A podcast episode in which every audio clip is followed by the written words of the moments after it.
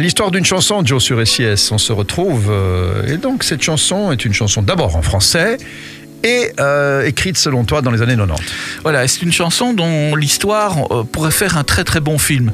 Alors voilà l'histoire en résumé. En tout cas, notre demoiselle vit dans les années 70 à Los Angeles, dans un sinistre ghetto.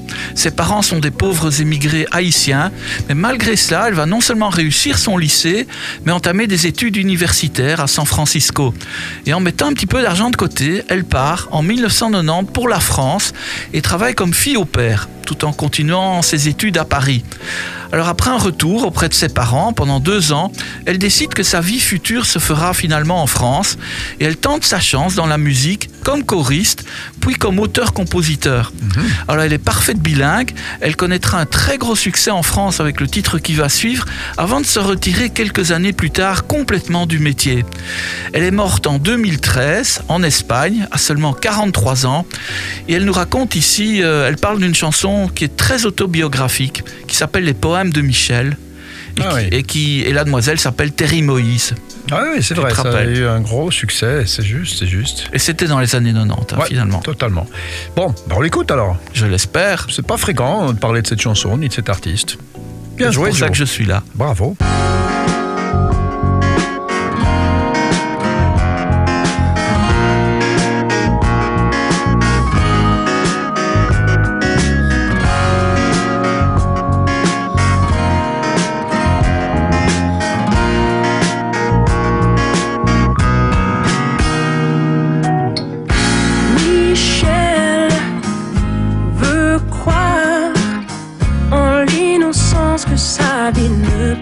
Pas.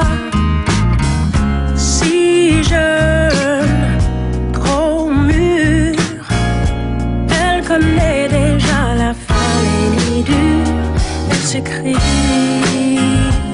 une vie pour pouvoir tout changer changer dans les poèmes de Michel. Les enfants ont des ailes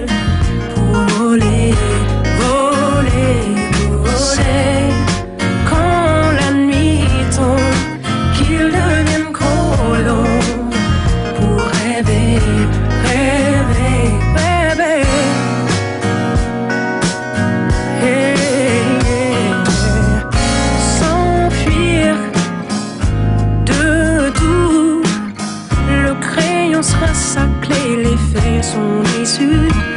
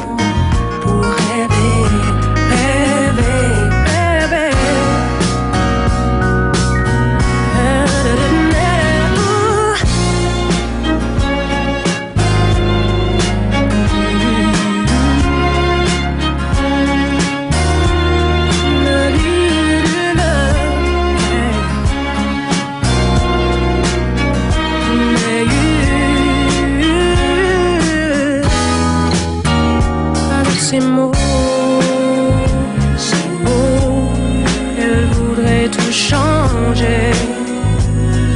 Changer les poèmes de Michel, les enfants des airs.